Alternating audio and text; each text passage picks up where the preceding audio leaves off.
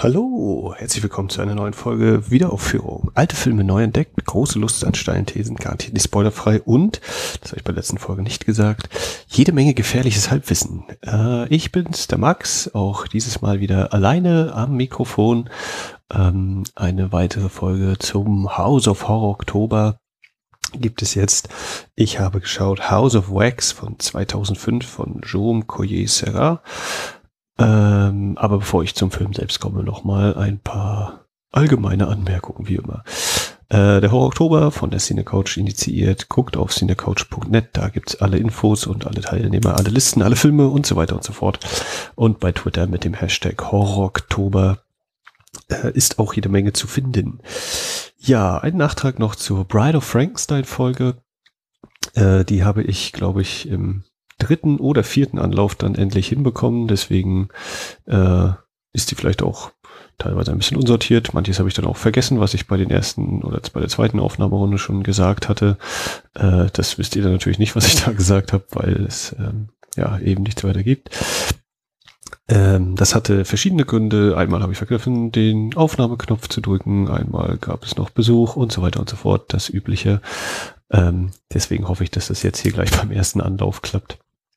Ohnehin finde ich, dass so ein Solo-Podcast quasi die Königsdisziplin ist. Ähm, ich bin immer ganz froh, mit Christian das eigentlich zu machen oder mit mehreren Leuten zu reden, weil man dann ja genau einen Gesprächsfluss hat, während man hier als alleiniger Sprecher sich ja immer darum kümmern muss, was sage ich und welchen Punkt will ich vielleicht noch besprechen. Das heißt, ich habe mir jetzt auch tatsächlich mal Notizen gemacht. Das mache ich eigentlich äh, gar nicht, beziehungsweise das mal ganz, ganz selten bei unseren regulären Wiederaufführungsfolgen gemacht. Ähm, damit es hier einigermaßen flüssig rüberkommt. Ja, äh, wie schon bei Bride of Frankenstein habe ich auch bei House of Wax geschaut, ähm, wie das denn bei den anderen Horror-Oktober-Teilnehmern aussieht, ob irgendjemand diesen Film in seiner Liste hat und die Anzahl der Horror-Oktober-Listen mit House of Wax liegt bei 0,3. 0,3 deswegen, denn es gibt den Letterboxd-User Stefan mit PH bei Twitter als die Academy oder auch, wenn es komplett Englisch ist, Eye Academy, das darf wahrscheinlich jeder selbst entscheiden, äh, unterwegs ist. Und Stefan hat eine Pre-Horror-Oktober-Liste aufgestellt mit, glaube ich, knapp 20 Titeln. Äh, da war House of Wax dabei.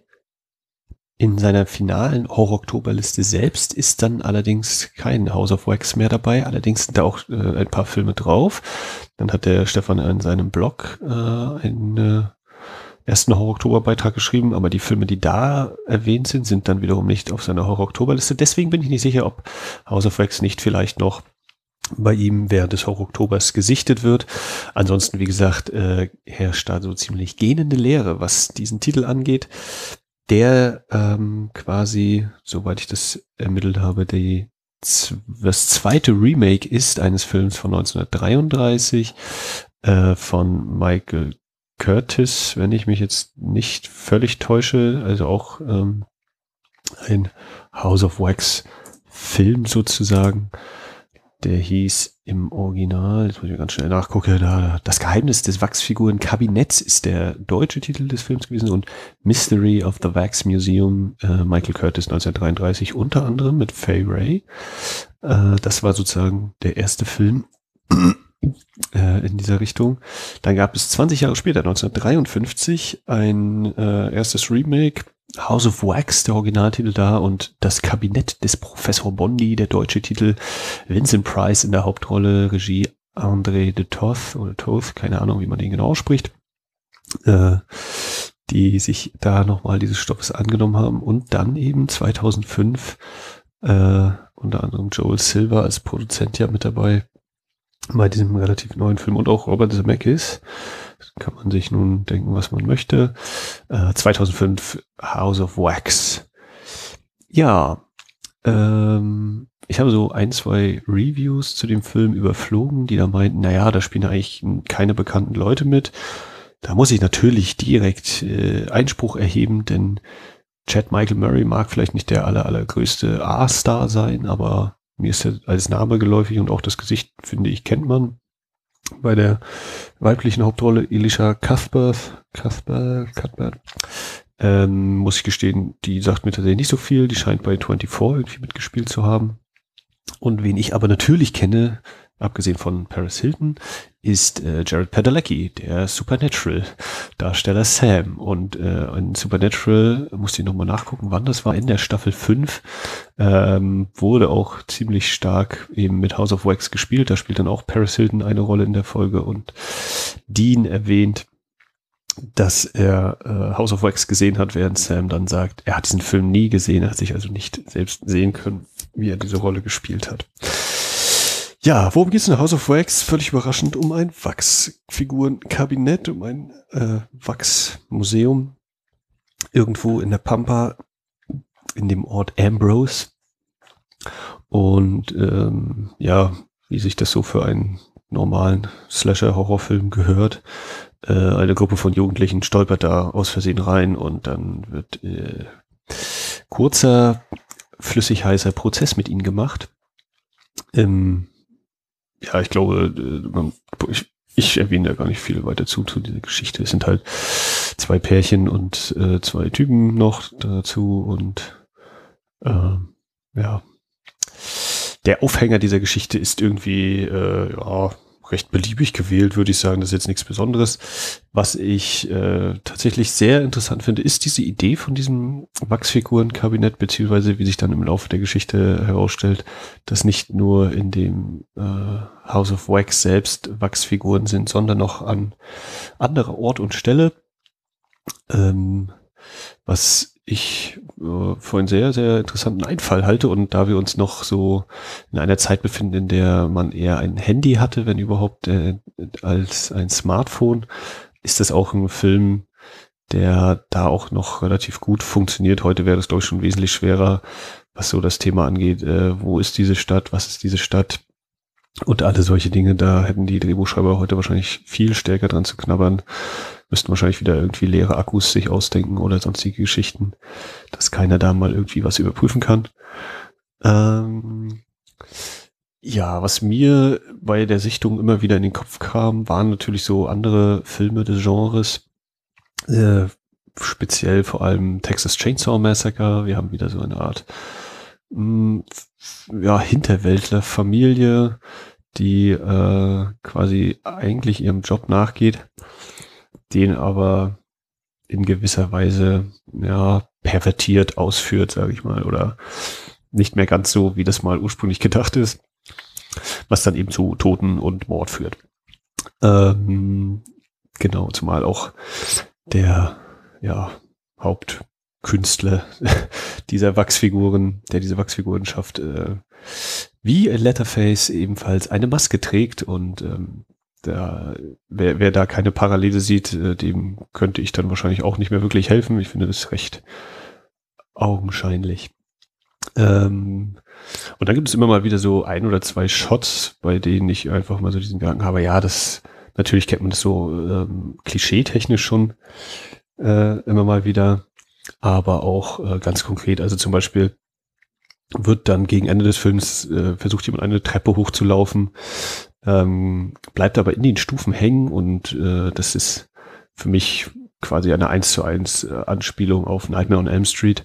Wobei ich äh, auch gestehen muss, ich habe, wie gesagt, weder äh, den 33er noch den 53er Film bisher gesehen, äh, die ich mir damals eigentlich gewünscht hatte, aber dann habe ich diesen neueren Film bekommen, da ist was schiefgelaufen.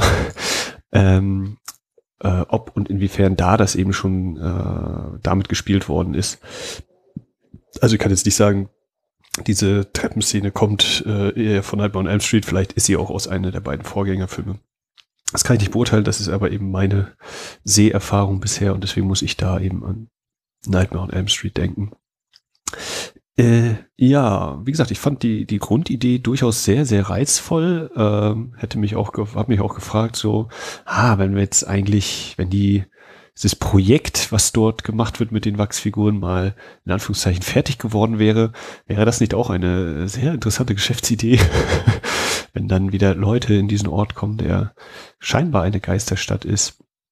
Ähm, ohnehin diese Thematik der, der Geisterstadt oder dieses äh, Verfalls, der industrielle Fortschritt. Auch das finde ich so eine Art Parallele eben zu Texas Chainsaw Massacre, wo ja die, die Familie quasi durch den industriellen Fortschritt abgehängt worden ist, äh, in die Arbeitslosigkeit gerutscht, zu größtenteils sich noch irgendwie auf irgendeine Weise knapp über Wasser hält, aber ähm, kaum Umgang hat mit anderen Menschen, äh, sehr in sich äh, geschlossen sozusagen nur kommunizieren kann, wenn überhaupt Kommunikation äh, herrscht.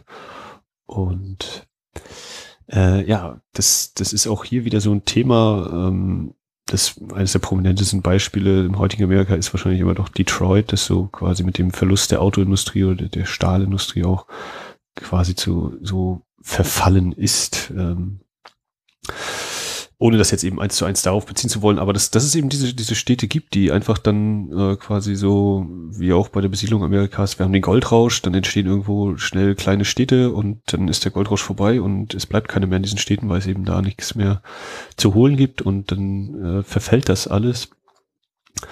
Ähm, ungesehen, äh, jetzt komme ich nicht auf den Titel des äh, Films von Ryan Gosling, äh, Lost River, Nee, das klingt irgendwie nicht so ganz passend. Aber der hat ja, glaube ich, auch, spielt unter anderem auch mit so einer halb verfallenen Stadt. Ähm, also ein Thema, das ich auf jeden Fall sehr reizvoll finde, was ich jetzt hier nicht ähm, bis ins Letzte ausgereizt sehe, aber trotzdem äh, ganz brauchbar verhandelt. Äh, ebenso auch die Thematik des, des Unerreichbaren, äh, die quasi natürliche Grenze, die uns hier gezeigt wird mit dem äh, Fluss, der die eine Zufahrt dieses Ortes quasi versperrt oder ihn ihm sehr schwer zugänglich macht. Es ist wirklich ein sehr abgeschiedener, abgelegener Ort, auch ein äh, bekanntes Thema im Horrorfilm, dass wir eben eine äh, quasi abgeschlossene Örtlichkeit haben. Man denke an The Thing, wo das ja ganz, ganz präsent ist, mitten in der Arktis. Ähm, also die, ja, die, die Zutaten für einen ordentlichen Horrorfilm sind alle da ich halte House of Wax jetzt nicht für den super riesen Megafilm, ähm, aber dennoch für durchaus mal ansehbar. Äh, er macht jetzt nichts wirklich grob falsch äh, oder ist jetzt irgendwie riesig enttäuschend. Wer jetzt hier sich natürlich die nächste Offenbarung der, der, der Horrorwelt erwartet, gut, der könnte seine Probleme bekommen, es sei denn, er hat noch nicht so viele Horrorfilme gesehen vielleicht. Äh, ich finde ohnehin auch einige der, der Todesszenen äußerst unangenehm. Also äh, so mit Schere und äh, Achillessehne, das da zieht sich bei mir schon durchaus was zusammen. Und ähm, auch in der Folge, in der Erschaffung der Wachsfiguren gibt es da so einige Momente, wo ich schon so doch ähm, es ist jetzt nicht so ein riesiger Schock, der sich da äh, ausbreitet, sondern eher so eine, eine, eine Stimmung, die sich dann so ein bisschen durchzieht in dieser, diesem Gefühl der Wehrlosigkeit, was da eben etabliert wird. Äh, das hat man übrigens auch äh, ungemein clever gelöst, die Schauwerte bei den weiblichen Figuren, äh, wie da aus bestimmten Gründen die Damen plötzlich nicht ganz so viel anhaben und dann nochmal ein bisschen umherlaufen oder auch einen Großteil des Films umherlaufen. Äh, da war man ungemein kreativ. Und für die Damen gibt es da zum Beispiel dann auch einmal den durchtrainierten Oberkörper des Chad Michael Murray zu sehen oder für alle, die eben auf äh, durchtrainierte Oberkörper an sich stehen. Äh, ja, äh, was bleibt noch zu sagen? Ich habe den Film nicht allein geguckt, ich habe mit Carly geguckt, die ja auch schon ein paar Mal hier bei der Wiederaufführung dabei war. Und sie hat noch angemerkt, dass der Charakter von Jared Padalecki äh, als so dermaßen unfassbar neugierig gezeigt wird, auch so als also wirklich unbegründet neugierig, dass man mit seiner Figur eigentlich wirklich kaum Mitleid haben kann, wenn es ihn dann erwischt. Oh, Spoiler. Äh, und da muss ich doch ein bisschen zustimmen. Das ist schon wirklich sehr äh, extrem, wie neugierig dieser Kerl ist, was uns natürlich hilft als Zuschauer, die ganze äh, äh Örtlichkeit dort kennenzulernen und ähm, herauszufinden, was sich da nur alles dahinter verbirgt. Aber es ist schon wirklich extrem, wie dieser Junge aus der Kleinstadt äh, interessiert ist an allem, was äh, sich auch nur ansatzweise entdecken lässt. und ähm, wo man selbst ohne, dass man jemals einen Horrorfilm gesehen hat, weiß, also das kann ja nun wirklich nicht lange gut gehen. Ähm, ja, also das äh, noch so als kleine Anmerkung ein anderer Punkt, der von dem Film auch thematisiert wird, auch jetzt nicht wirklich äh, riesig intensiv bearbeitet äh, wird oder so, ist aber natürlich, wir haben es mit einem Wachsfigurenkabinett zu tun und dementsprechend gibt es immer wieder das Thema äh, Masken oder auch der äußere Schein und das natürlich nicht alles ist, wie es auf den ersten Blick scheint, dass sich hinter der Oberfläche meist noch ziemliche Abgründe verbergen, sowohl äh, hinter menschlichen Masken sich ähm, Sachen verbergen, als auch ähm, die Gebäude oder ähnliches teilweise ähm, hinter der Fassade oder auch unter ihrem Boden noch äh, andere Dinge preisgeben, die meist nicht mehr so erfreulich sind oder nicht so schön anzusehen sind. Äh, Finde ich auch durchaus ein reizvolles Thema. Ja, äh, ich habe auch nochmal nachgeguckt, Collier, Collier Serra, der, der Regisseur, ist mir äh, so in Verbindung mit Luc Besson ein bisschen bekannt oder dem ordne ich ihn zu, diese Europacore-Produktion. Hab allerdings weder Nonstop gesehen, noch äh, großartig andere Filme von ihm. Das Einzige, was ich noch gesehen habe, war The Shallows, das Grauen aus der Tiefe, ähm, den ich auch durchaus ganz ordentlich fand. Es sind halt so relativ kleine, direkte Filme, die jetzt auch nicht irgendwie den Anspruch haben, groß was Revolutionäres darstellen zu wollen oder so, sondern wirklich recht geradlinig gemacht sind. Das finde ich auch noch eine Eigenschaft von House of Wax, dass man da äh, recht ironiefrei rangeht. Das ist wirklich so geradlinig gemacht, was ja in dieser Post-Scream-Zeit spätestens nicht mehr so einfach ist oder man sich das schon sehr zusammenreißen muss, auch mal wieder so ein wirklich geradliniges Ding ohne blöde Witze oder äh, das meine ich jetzt nicht in Bezug auf Scream. Scream hat kaum blöde Witze, sondern sehr gute Witze. Ähm, aber dass man eben das wirklich noch wirklich bierernst äh, dem Zuschauer vorführt, obwohl man ja eigentlich quasi äh, die Regeln und die Sets kennt und genau weiß, was eigentlich passieren wird und dann trotzdem eben so einen relativ geradlinigen Schocker abzuliefern. Und ich finde, das äh, gelingt House of Wax ganz gut. Ich habe ihn quasi mit äh, Letterboxd-Wertung drei von fünf Sternen bewertet, denn ich finde, da gibt es auf jeden Fall deutlich schlechtere oder schwächere inszenierte Filme. Mm, ich finde auch, der Film ist jetzt inszenatorisch nicht irgendwie äh, herausragend, aber habe durchaus den Eindruck, dass man da eine Handschrift erkennen kann, dass man da versucht hat, bestimmte Sachen, auch wenn mir die nicht immer gefallen oder wenn ich die nicht immer äh, positiv finde, aber da ist, denke ich, was vorhanden und das ist mir immer schon lieber, als wenn das eben so in Anführungszeichen mm, völlig einfallslos runtergekurbelt ist. Ähm, Gerade auch mit Perspektiven wird hier ganz ordentlich gespielt. Also wird, ähm, wir sehen Videobilderkamera, Videokamerabilder, so rum, ähm, die eben in die Geschichte eingebunden sind und wir haben auch sehr oft äh, Vogelperspektiven, also wirklich so eine komplette Draufsicht äh, und das ist nicht äh, unbedingt üblich, würde ich jetzt behaupten, in einem völlig banalen Horrorfilm. Ähm, ja, was ich bei der Bride of Frankenstein Folge dann in der dritten Aufnahme vergessen hatte zu erwähnen, war in Bezug auf den Horror Oktober, dass äh, ich mir mal so die ganzen Listen angeschaut hatte und bin dann äh, bei einer Sache gestolpert und zwar bei, ich hoffe, ich spreche es richtig aus, Miss Booleana. Die hatte bei ihrer Auswahl dazu geschrieben, dass sie also einige Trash-Filme dabei haben würde äh, und sprach dabei in dem Zusammenhang von Reanimator. Und das hat mich ein bisschen mal wieder verwirrt und dezent traurig gestimmt, denn ich finde nicht, dass Reanimator ein Trash-Film ist. Ähm, mich würde aber interessieren, wie ihr das so seht, gerade jetzt konkret äh, am Beispiel Reanimator, ist das für euch ein Trash-Film oder auch nicht? Und vielleicht eben auch, ja, was ist denn für euch äh, ein Trash-Film oder warum gibt es vielleicht diesen, äh, warum wird dieser Bezug vielleicht hergestellt, dass das ein Trash-Film sein könnte? Also ich hoffe zum Beispiel, dass wenn Miss Booleana den Film sieht, dass sie dann hinterher sagt, oh, ein Glück habe ich einen Trash-Film erwartet, denn ich habe dann einen ganz anderen Film bekommen. Ähm, ja, aber das wird sich dann zeigen noch im Laufe des Horror-Oktobers. Würde mich mal interessieren, was da so für Meinungen sind. Mich würde auch interessieren, was ihr von House of Wax haltet, wenn ihr ihn gesehen habt. Ist ja jetzt, ist mir äh, jetzt auch wirklich erst bewusst geworden, als ich angefangen habe mit dieser Folge. Es ist ja jetzt der jüngste Film, den wir hier bei Wiederaufführung besprechen, von 2005. Also eigentlich völlig äh, rausgeflogen aus unserem eigentlichen Zielbereich, sage ich mal. Und wenn ich das hier wirklich durchhalte mit dem Horror-Oktober, wird es auch noch ein noch viel jüngeren Film geben mit A Cure for Wellness. Ähm, Ja, auch da könnt ihr ja gerne mal äh, Rückmeldung geben bei Twitter oder eben bei wiederaufführung.de in den Kommentaren, was ihr, ihr denn davon haltet, äh, ob ihr uns jetzt direkt nicht mehr hören werdet oder ob solche Ausnahmen im Horror Oktober auch in Ordnung sind. Ähm, ja, das wäre es zu House of Wax von mir.